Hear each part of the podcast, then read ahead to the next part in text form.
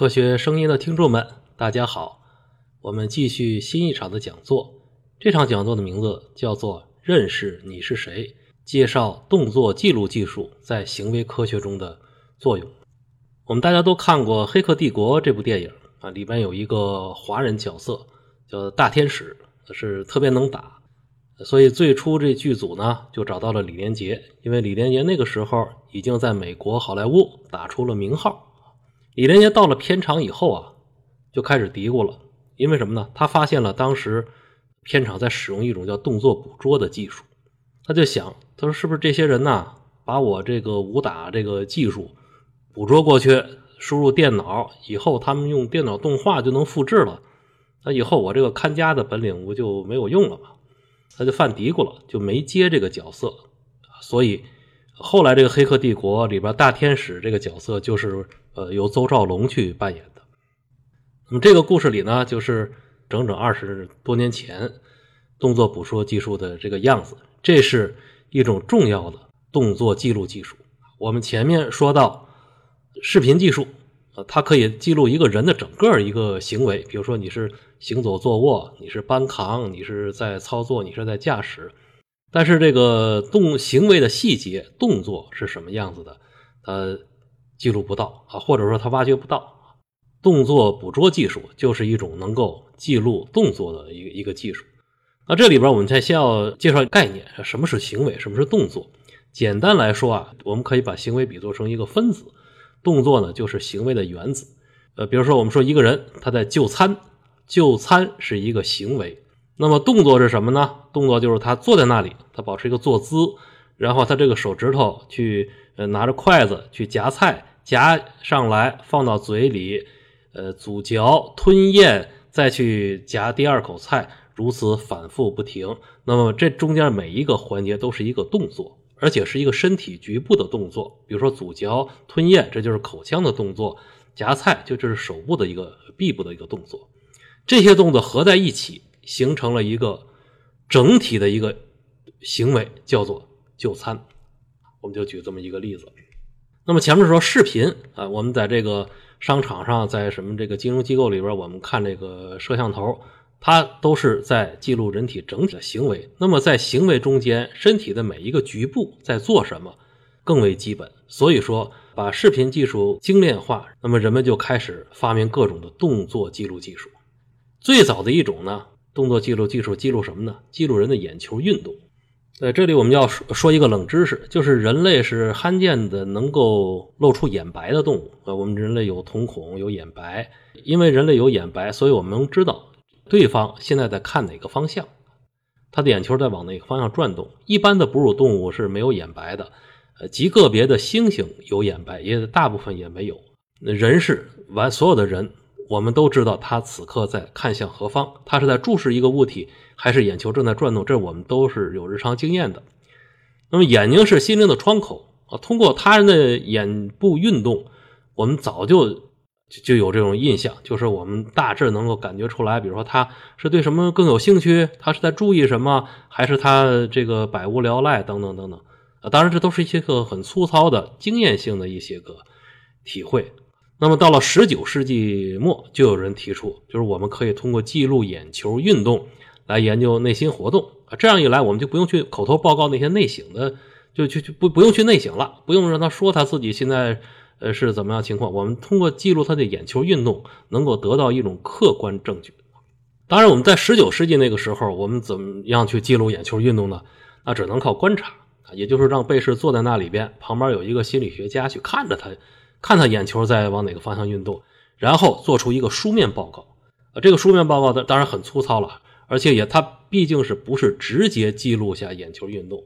那么后来人们就一直在找啊，因因为摄影技术当时已经发明了，人们就想着怎么样，我就用一些微型的把摄影机小型化，然后呢让它专门照人的眼球。呃，因为人的眼球有瞳孔啊，这可以做成一个坐标。那么这摄影机可以把坐标打在这个瞳孔上，然后记录下这个眼球在往哪个方向转。这就是当初的人们那么一个构想。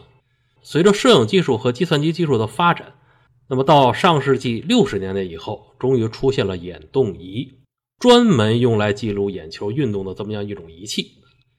那么最开始的版本很笨重，它是一个很大的架子，需要把这个头固定在那里边，然后一个微型摄影机对准这个瞳孔。现在呢，经过很多次的升级换代啊，改进版已经可以说戴在头上了，你就不妨碍头部的自由运动了。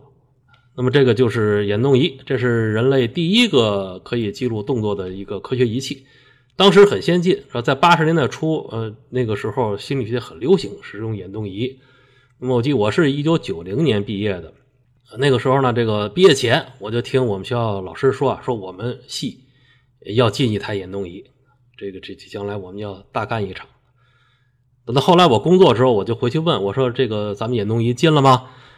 说老师说没有，为什么呢？眼动仪里边要包含芯片，这个芯片的运算速度啊，超过了巴黎统筹委员会的规定。什么叫巴黎统筹委员会呢？就是当年这个资本主义国家搞的那么一个一个体系，就是在向社会主义国家出售技术的时候有一定限制，高精尖的不能出售。达到一定程度的一定水平的不能出入，他们有一个大很大的一个清单。这眼动仪当年是列在清单上的，也就是眼动仪里边那个芯片运算速度已经超标了啊。当然现在无所谓了，现在那个速度早就超标了无数倍了。所以说，这个当年在八十年代的时候，眼动仪是第一个能够记录人类动作的一个科学仪器。那么这里边我们也知道，这个它其中要有计算机，要有要有一个微型的芯片。为什么要有这种东西呢？就是人类动作，它是一个沿着时间来延续的这么样一个变化。就是这个，我眼球从这转到那，从那转到这，它是一个时间线，上时间维度上延续的。那么这个时候要求这个仪器能够实时的捕捉、记录和处理，那么就一定要有计算机。所以，计算机技术没有发展到一定水平的情况下，呃，这像这种处理微观动作的仪器是发明不出来的。那么在眼动仪之后，到了七十年代。那么科学家又提出来，我们可以整体的捕捉人体整体的各种动作，这样就形成了我们开始说的那个动作捕捉技术。那么最初还不是叫动作捕捉，最初是要去研究各种物体的空间运动。那么他们在物体，比如说篮球，在上面放一个传感器，扔出去之后呢，测量、跟踪和记录它在三维空间中的运动。所以说，严格来讲，最初叫运动捕捉。研究的对象既可以是人，也可以是动物，也可以是一些死的一些物体。但是呢，后来对人体三维运动的捕捉发展的最快，为什么呢？因为影视界、动画界，它对这个东西有刚需、刚性需求，它不断的投资，要要求去发展这个人体动作、人体的这个运动的捕捉。人体运动又是什么呢？这就是动作。所以后来人们就逐渐逐渐就习惯于把它叫做动作捕捉技术。那么经过。这几十年的发展，呃，从最初的机械捕捉啊，发展出光学、声学捕捉、电磁捕捉，到现在是光学捕捉，就是在人体的一些关键部位啊贴上反光片，然后场地上架上多台摄影机，从不同角度拍摄这些光点的运动啊。当然，最核心的还是计算机技术，它必须实时的处理、记录这些三维数据。这就是那个第二种。那么还有一种动作记录的技术呢，属于生物识别技术。什么叫生物识别呢？就是这种技术的目的，就是要记录一个人独一无二的生物特征，然后呢核实人的身份，用于安保、用于金融这些这些行业。那么在这个生物识别技术又分两大类，第一种呢，它识别的是你的生理特征，比如指纹啊、虹膜啊、指静脉，呃，最终是基因。将来我们每个人都有一个基因身份证，然后那个。呃，用基因这个东西，就谁也不能再伪造，这去去去伪造身份了。这是用去识别你生理特征的技术。另一类是识别人行为特征的技术。那么这一类技术，它就运用到这个行为科学了。它一定要研究人的动作，研究人各种动作的细节，才能够完成。这里我们需要掌握一个知识，就是每个人的行为都有独一无二的特征啊。你比如说我，我比我青年时候这长了好几十斤。那我这个行为动作跟当年一样不一样的？也一样，它中间这个最核心的特征是没有变的。每个人的动作都行为都有一个独一无二的特征。比如说，我们现在你展开一个人民币百元大钞，你拿放大镜去照，那里边有很多刻画的很细的那些纹路，那些个线条。这些线条到现在为止仍然是用真人，是一些老师傅在那儿直接刻出来的。那为什么不用电脑呢？电脑直接制版不就完了吗？电脑制版就失去了这个人独一无二的这个特征。呃，据说欧盟刚推出欧元的时候，曾经搞过电脑制版，但是后来他们发现这东西不利于防伪。呃，正因为这个每个师傅他的行为特征是独一无二的，将来拿到了这个钱以后，呃，所以这他就构成了这个防伪的一道重要的一个保障线。所以人民币到目前为止，它那些线条仍然是手刻，由由真人来刻。那么这个每个人的行为都有一个一些个独一无二的特征，这也是人类其实早就发现了。为什么呢？签名就是人类运用最早的一种行为识别技术。从古代到近代到现代，司法中间鉴定人的签名一直是一个重要的一个司法程序。只是说以前这是靠经验来识别，找那个司法鉴定人员、笔记专家让他来识别，他给你说这个勾、线条等等这这些东西，这里边有可能。呃，经验出错，有可能被人收买造假，这这这些都有可能。但现在来讲，签名是已经可以用软件来识别了。那么金融领域已经在使用电子签名了，在你贷款这些呃这交易的时候都可以使用电子签名了。另外一个行为特征就是你发出的声音，你发出的声音。那么一个人发声啊，被别人记录到的是声波，但是实际上是什么呢？是你喉部和口腔进行综合运动的结果。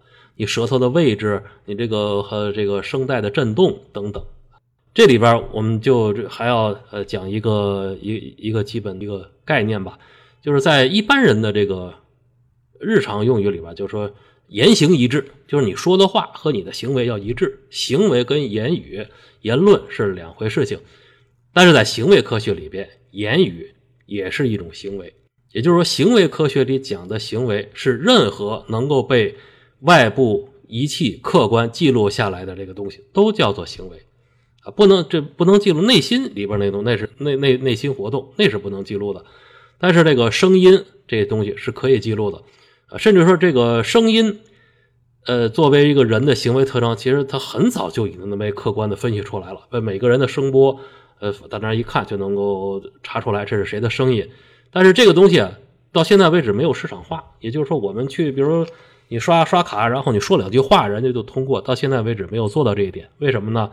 因为声波很容易被伪造，所以说这个声音的行为特征，它在科学上是能够被鉴定的，但是在这个实际应用上来讲，要要要差一些。那比这个刚才我们说的这些更高级的，叫做步态识别，就是人走路的姿态啊识别，用摄影摄像头采集一个人行走过程中的图像序列。从存储中的数据进行比照，然后就能判断出是不是你这个人。呃，我们看看电影《碟中谍四》在里边，你就可以看到这个步态识别是怎么样被用于安保的。那里边呢，这个汤姆克鲁斯他们要打进一个敌人的堡垒，那个堡垒就使用步态识别。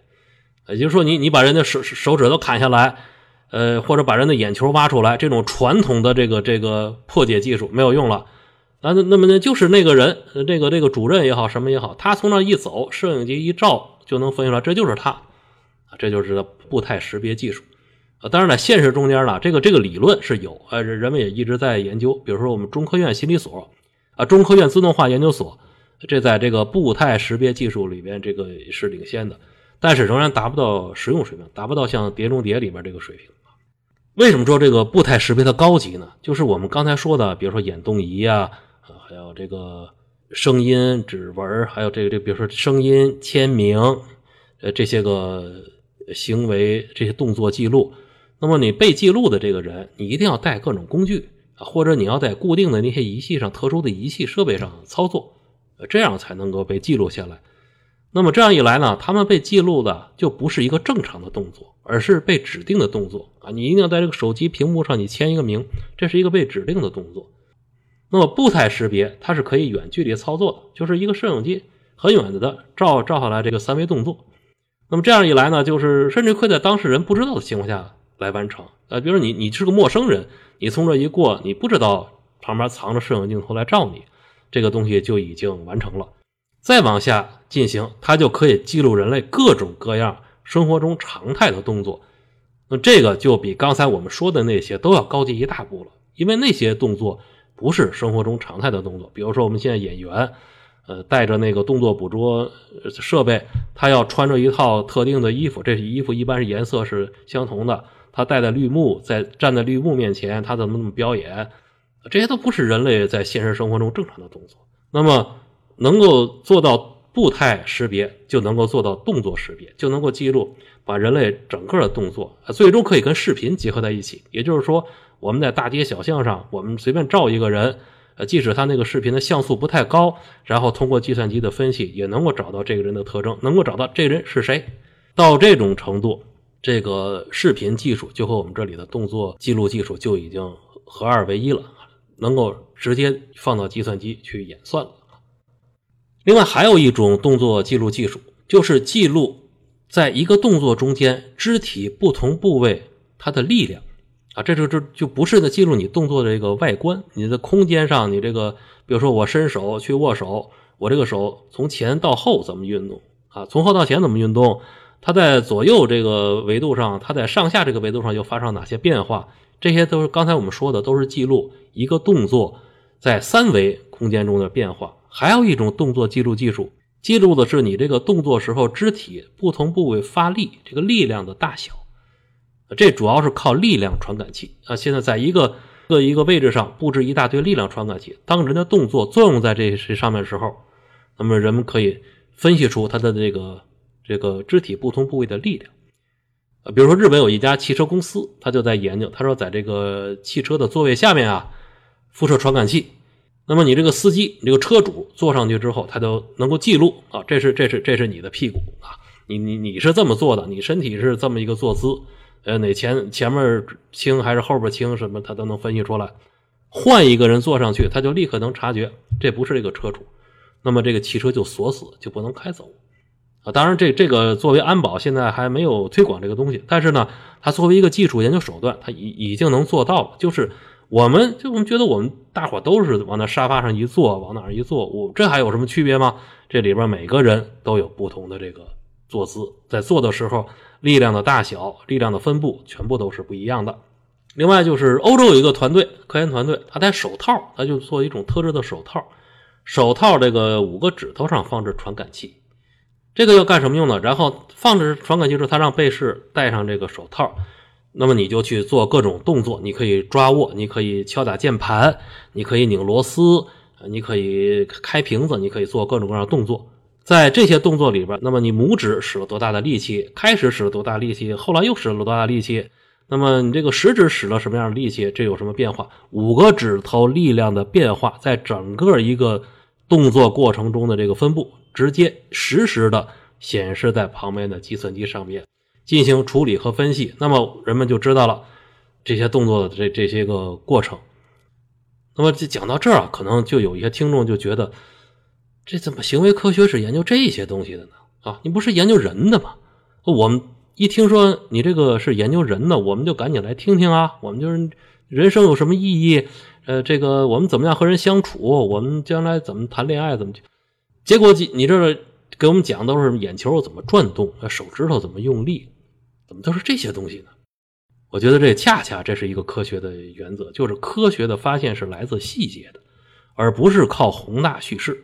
比如说，在自然界研究自然的物，古代都是宏大叙事。比如说我们中国就是阴阳五行啊，就构成一个宏大的体系。西方是地火水风四元素，用它来构成一些宏大的体系。这些体系说来说去，最终没有把自然界说清楚。直到后来研究工具不断的细化以后，那么人们开始研究一毫克一毫克来分析重量，呃，一毫一秒一秒的，一毫秒一毫秒的来研究时间。最终很多科学成果都是在这些个微观的差异上被发现的。比如说，这个样这个样品本来应该多少多少毫克，啊，结果是多少多少毫克，差一丁点，然后发现哦，这原来是一种里边包含这种不同的物质，有些化学元素就是这样被发现的。这些个自然科学告诉我们，科学发现是来自细节的。对人的研究也是这样。当我们对一些宏大的一些个，比如这人个性是什么样，这什么的。以前都是人们是这么谈谈人啊，现在可能主要人们在社会上也是这么去谈人，但是到了行为科学这里面，它一定要进入到不断的进入到人类行为的微观层面、动作层面，才能去发现深刻的、客观的、真正的行为规律。好，谢谢大家，今天就先聊到这里。